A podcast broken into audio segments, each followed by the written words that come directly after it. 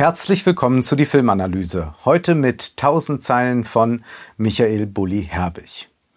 Man fragt sich, wie doof kann ein Film sein? Und Michael Bulli Herbig hat sich offenbar entschlossen, diese Frage mit einem lauten Ja zu beantworten.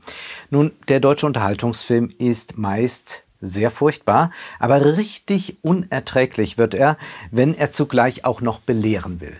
Und tausend Zeilen ist ein solcher Lehrfilm. Mit erhobenem Zeigefinger bekommen wir gesagt, was wir denken sollen. Wir bekommen ein Weltbild aufoktroyiert, das man eigentlich schon lieber mit dem Hochstapler sympathisieren will, weil er dann wenigstens noch ein bisschen interessanter ist, weil es unsere ähm, intellektuelle Fähigkeiten so sehr beleidigt, wie simpel dieser Film gestrickt ist, dass wir mit dieser ganzen Schlichtheit einfach nicht mehr konfrontiert sein wollen. Wir wollen uns mit diesen Gemeinplätzen, die der Film uns offeriert, nicht zufrieden geben. Worum geht es? Nun, der Film greift einen großen Medienskandal aus dem Jahr 2018 auf. Viele werden sich erinnern. Es gab einen Reporter namens Relotius, der preisgekrönt war, für den Spiegel große Reportagen schrieb und dann stellte sich heraus durch interne Recherchen, vor allem durch einen Journalisten, der äh, mutig aufrecht immer weiter fragte, nämlich Moreno, dass an diesen Geschichten relativ wenig dran ist. Vieles war erfunden in diesen Geschichten und sie waren zwar packend erzählt, aber sie deckten sich nicht mit der Wirklichkeit. Sie waren, wenn man so will, Fiktion. Nun hat man sich entschieden, diese Geschichte zu verfilmen bzw. sich davon inspirieren zu lassen. Ähm, Moreno heißt jetzt Romero im Film, wird gespielt von Elias Mbarek und Relotius heißt Bugenius im Film, wird gespielt von Jonas Ney. Zunächst einmal, die schauspielerischen Leistungen sind nicht weiter der Rede wert, aber vielleicht ein Wort dann doch noch zu Elias Mbarek. Es genügt nicht, die ganze Zeit durch einen Film zu schreiten und nur so zu gucken, der verarscht uns doch. Das ist doch fake. Dem glaube ich doch kein Wort man muss dann vielleicht mal irgendwann äh, dieses Gesicht aus diesem einen Ausdruck lösen und sich für einen zweiten oder gar dritten Gesichtsausdruck entscheiden. Aber da sehen wir schon, schauspielerisch kann uns dieser Film nicht überzeugen, überzeugt uns dann vielleicht äh, die Art, wie er erzählt ist. Nun, was macht man hier? Man legt das Ganze so an, dass Bugenius, auf amerikanischer Seite an der Grenze steht und eine Story schreiben soll, äh, was da die äh, Grenzschützer, die Selbsternannten tun, äh, wie sie da in Guerilla-Einheiten unterwegs sind und sogar nicht davor zurückscheuen, scheuen, Flüchtlinge abzuknallen. Auf der anderen Seite begleitet dann Romero die Flüchtlinge und das beides soll zusammengeführt werden dann zu einer großen Titelstory und als Buginius dann seinen Teil der Story schickt, da hat Romero dann seine Zweifel, dass das wirklich so passiert sein kann. Hat er wirklich solche äh, Wildwest-Cowboys da getroffen? Ist das nicht eigentlich alles wie im Film? Ist das wirklich authentisch? Und dann wird das haarklein nachrecherchiert, uns dann dargelegt, wie die Recherche verlaufen ist, um dann herauszufinden, oh, ich bin schon fast eingeschlafen, äh, dass äh, Bugenius nicht die Wahrheit geschrieben hat. Wir kennen ja den Fall schon, insofern überrascht uns die ganze Sache ja nicht. Und vor allem ist es ja nicht das, das Interessante an diesem Fall, wie man das haarklein nachrecherchiert, wer nun am Ende recht gehabt hat, sondern man muss diesen Fall ja eher als etwas Symptomatisches begreifen. Das vermag das Drehbuch aber überhaupt nicht. Jetzt könnte man das vielleicht noch ästhetisch lösen, könnte man vielleicht Bilder wählen, die man so nicht gesehen hat bislang, könnte man Bilder setzen, die so nicht im Journalismus vorkommen können, sondern die etwas genuin Filmisches haben. Aber auch nein, das erleben wir hier nicht. Tausend Zeilen könnte nahtlos in den nächsten Caroline Herfurth oder Boradak Tekin Film übergehen. Ja, der Alltag in deutschen Redaktionsstuben ist keineswegs glamourös, aber so trostlos wie dieser Film kann die Welt des Journalismus gar nicht sein. An dem Film können wir natürlich noch mal gut studieren, was eigentlich schiefgelaufen ist bei der Rezeption des Relotius-Skandals. Es gab da vor allem zwei Muster, mit denen man in den Medien, aber auch so in der breiten Bevölkerung auf diesen Skandal reagiert hat. Zum einen man muss mehr mit Fakten arbeiten, man muss die Dokumentarabteilungen in den Redaktionen stärker ausstaffieren, man muss äh, Faktenchecks überall haben und das ist ja auch das, was wir jetzt erleben. Jede Aussage wird nochmal einem Faktencheck unterzogen und dann kann man das alles nochmal auf den Internetseiten nachlesen. Das war die eine, sagen wir, positivistische Rezeption. Die andere war eine, die sagte, ja, das war ja auch so ein Haltungsjournalismus. Das ist ja gefährlich. Man soll sich doch nix, nicht mit was gemein machen. Und angespielt wird natürlich darauf, dass das Geschichten waren, die einem, sagen wir, linksliberalen bürgerlichen Publikum gut gefallen haben. Arme Flüchtlinge und äh, böse Warlords. Man hatte so seine Klischees im Kopf und hat die dann nochmal in der Erzählung des Journalisten bestätigt gesehen. Nun aber das ist in dem Sinne nicht der Haltungsjournalismus, sondern wo, wo eigentlich die Kritik hätte ansetzen müssen, ist die eigentliche Form der Reportage dass man überhaupt glaubt, eine spannende Geschichte im Journalismus erzählen zu müssen. Dass man glaubt, dass man überhaupt eine Story erzählen muss, weil man dann ja schon sehr nah an der Fiktionalisierung dran ist. Das wäre also etwas, wo man ansetzen müsste, gerade wenn man einen Spielfilm macht, der ja notwendig mit Fiktion arbeitet. Und so hätte man sehr gut austarieren können, das Verhältnis von Dokumentation, Fiktion, inwieweit natürlich jeder Text auch einen fiktionalen Anteil beinhaltet, auch wenn er noch so nüchtern vielleicht erzählt ist. Allein schon die Auswahl, die Rahmung, die gemacht wird, das sind ja alles Entscheidungen, die äh, dann äh, auch in gewisser Weise einen fiktionalen Rahmen setzen. Das wäre die interessante Auseinandersetzung mit diesem Fall gewesen, wenn man jetzt nicht einfach sagt, gut, das war ein schwarzes Schaf, äh, wir müssen dieses schwarze Schaf loswerden und dann ist alles wieder in Ordnung. Man könnte also grundsätzlich mal hinterfragen, brauchen wir immer diese szenischen Einstiege in äh, journalistische Texte. Wem ist damit eigentlich gedient? Kommt man da wirklich auf die Ebene, auf der, auf der es interessant wird?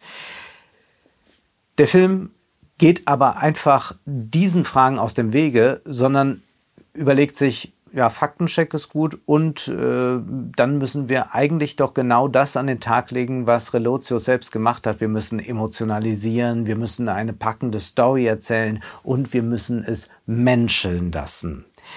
Erstaunlich ist auch, dass der Film ja als Lehrfilm sich äh, den Mitteln bedient, wie wir sie bei YouTube erleben können. Ob wir jetzt irgendwelche Funkformate uns angucken oder irgendwelche Tutorial-Videos. Man kennt das überall, äh, blinkt irgendwas auf, es wird was erklärt, das Bild wird eingefroren und dann spricht der Moderator nochmal. Genau diese Erzählweise äh, legt jetzt auch diese Didaktik, muss man sagen, legt auch dieser Film nun an den Tag. Da wird das Bild eingefroren, Elias Mbarek stapft öfter mal durch die Redaktion erklärt, wer der Chefredakteur ist, wer der leitende äh, äh, Ressortmensch ist. Diese ganzen Erläuterungen, die da stattfinden, sind natürlich eine große dramaturgische Bankrotterklärung, denn es gilt ja das Prinzip Show, don't tell. Und es fällt tatsächlich dann aus dem Off von Elias Mbarek dieser Satz, ich fass noch mal zusammen. Also man will hier wirklich ganz didaktisch uns nochmal an die Hand geben, wie waren das jetzt damals bei dieser Affäre 2018. Es ist absolut peinlich, das auf diese Weise zu tun. Und dann soll das auch so etwas von Enthüllungsvideo haben, ein bisschen so wie Böhmermann manchmal seine Dinge aufdeckt. Aber man findet hier überhaupt keine eigene Bildsprache. Man ist in einer ganz gefühligen Erzählweise zugleich, denn man erzählt nicht nur, was an dieser Redaktion vor sich geht, sondern wir sehen auch diesen mutigen Journalisten Romero, wie er zu Hause ist. Er hat vier kleine Kinder und er hat eine Frau. Und wie kriegt er das alles unter den Hut? Mit den Kindern und der Frau. Die wollen doch auch mal den Papa sehen. Und trotzdem hat er ja solche Kämpfe da in der Redaktion durchzustehen. Also hier wird gemenschelt, man wartet nur auf den typischen szenischen Einstieg vom Spiegel. Wir sind also hier im Reich des Storytellings angelangt. Dieses Storytellings, das überhaupt den Journalismus in diese prekäre Lage gebracht hat. Und es heißt dann auch im Film von Seiten der Chefredaktion, wir gießen die Wirklichkeit in Geschichten. Ja, aber das bedeutet dann immer, dass gemenschelt wird, dass man Familienwelten auftut. Und eigentlich sehen wir Bilder, die aus der Fantasie eines Bogenius entsprungen sein könnten. Es ist eine Aneinanderreihung von Klischees, so dass man als Zuschauer eigentlich schon auf diese Ebene kommt, äh, wie Romero zu sagen, das kann doch so klischiert nur nicht gewesen sein, da stimmt doch irgendetwas nicht.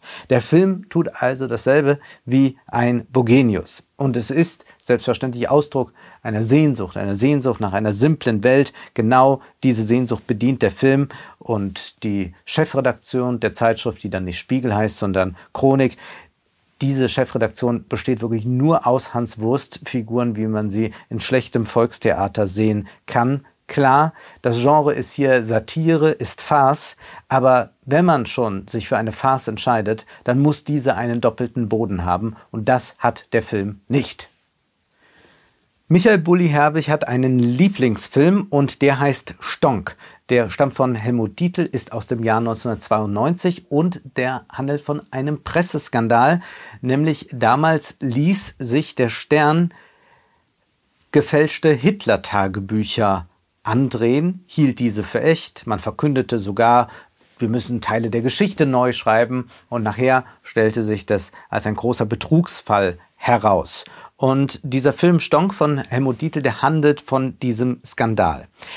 Herbig sagt, äh, dieser Film sei aber jetzt kein Vorbild für tausend Zeilen gewesen. Da äh, muss man hinzufügen, das muss man jetzt auch gar nicht dazu sagen. Auf diese Idee wäre man auch gar nicht gekommen.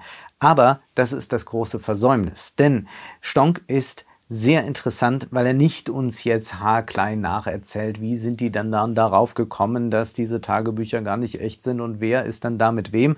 Nein, natürlich geht es auch um diese Intrigen, aber dieser Film will uns etwas anderes sagen, etwas, was über diesen ganz speziellen Fall hinausweist. Und einmal ist da dieser unbedingte Wunsch, dass es wahr ist, dass plötzlich obwohl eigentlich einen schon alles anschreit, das kann gar nicht wahr sein, wie dieser Wunsch da ist, nein, das müssen doch die echten Tagebücher sein. Es gibt diese wunderbare Szene, wenn die Chefredaktion dann diese Tagebücher vorgelegt bekommt, man blickt auf die Initialen und sieht, da steht gar nicht AH, sondern FH. Und äh, der eine Chefredakteur sagt, ja, Fritze Hitler hieß er ja wohl nicht, oder? Und sofort fängt man an zu überlegen, aber warum FH? Äh, ja, Fahne hoch oder Führerhauptquartier, Führershauptquartier, ja genau. Und schon ist man sich wieder einig. Und die zweite Komponente des Films ist noch viel genialer. Man zeigt nämlich hier plötzlich, alle sehnen sich nicht nur danach, dass diese Tagebücher echt sind, sondern man sehnt sich nach diesem ich sage mal in Anführungszeichen, Glanz der vergangenen Tage. Die Deutschen sehnen sich plötzlich wieder nach einem Führer, ein Führer, der so menschlich ist. Es gibt da diese wunderbare Szene, äh, in der dann ein Ausschnitt vorgelesen wird, äh, wo Hitler angeblich geschrieben hat, Eva äh, sagt, ich habe Mundgeruch und alle sind so begeistert, dass man jetzt mal so eine menschliche Seite des Führers sieht. Und jetzt haben wir auch momentan so einen Individualkult und jetzt müssen wir mal alle die menschliche Seite von Politikern sehen. Das ist hier schon auf die Spitze äh, äh, ähm, gebracht worden. Und diese Sehnsucht der Deutschen nach einem Führer, also dieser autoritäre Charakter der Deutschen, der wird hier auf die Schippe genommen, so sehr, dass dann in den Redaktionen plötzlich aus Versehen äh, die Leute nicht mehr Herr Kollege sagen oder Herr Vorgesetzter, sondern plötzlich äh, sich mit mein Führer anreden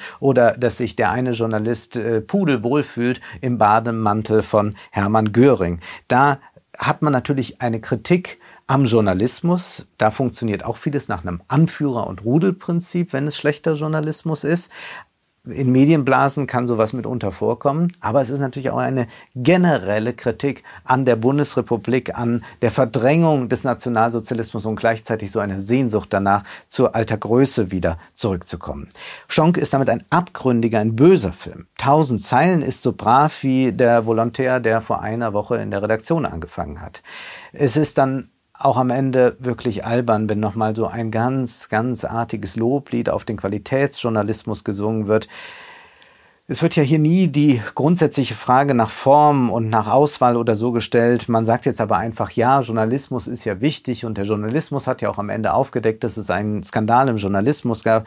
Es ist ein total plumpes äh, Resümee zu einer plumpen Debatte und die Kritik der Reportageform und eine Kritik der Emotionalisierung, die bleibt der Film schuldig. Er kommt niemals auf ein Analyseniveau. Tausend Zeilen ist unfähig, will es überhaupt nicht. Dieser Film ist selbst im Reportagestil aufgebaut, inklusive Ausflug dann an die amerikanische Grenze zu Mexiko, wo Romero den Kopf der militanten Bürgerwehr interviewt, von dem dann äh, Bogenius behauptet hat, ihn getroffen zu haben. Und es hat ein gewisses Geschmäckle, dass als einziger richtiger Journalist ausgerechnet Jörg Thaddeus auftritt, der ja nebenbei auch noch Veranstaltungen in der Vergangenheit immer wieder bei der CDU moderiert hat als Journalist. Der Film ist ja prädestiniert dafür, sich mit der Lüge auseinanderzusetzen. Hitchcock beschreibt in seinem Buch mit Truffaut, Mr. Hitchcock, wie haben Sie das gemacht? Eigentlich lauter Lügen, wie Sie im Film etwas äh, aussehen haben lassen, was dann beim Dreh anders war. Wie stellt man eine innige Szene zwischen Mann und Frau, die sich durch ein Zimmer bewegen? Am besten muss sie sich auf seine Füße stellen, das darf man nicht filmen, aber man zeigt dann nur diese Bewegung und dann sieht es plötzlich natürlich aus, ist aber gelogen, wenn man so möchte. Jean-Luc Godard sagte, Film ist viel 24 mal Wahrheit pro Sekunde.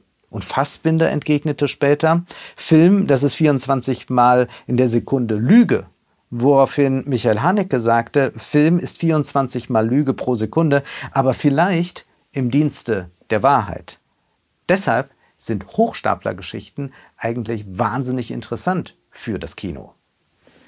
Der Film hier ist aber nur ein Buchstabenersatz. Er macht sich gar nicht die Mühe, auf diesen verschiedenen Ebenen von Wahrheit und Lüge zu spielen. Spielen im wahrsten Sinne des Wortes. Es ist ein Feel-Good-Movie. Wir sollen am Ende vor allem sehen, da war ein artiger Journalist, der aufgepasst hat und der dann recherchiert hat und der zugleich auch noch ein guter Vater ist. Ja, wirklich, das Ganze endet dann in der privaten Sphäre und wir können äh, nicken und froh sein, Papi ist der Beste und der deutsche Journalismus eigentlich auch. Und dann gibt es noch eine Liebeserklärung an die Frau.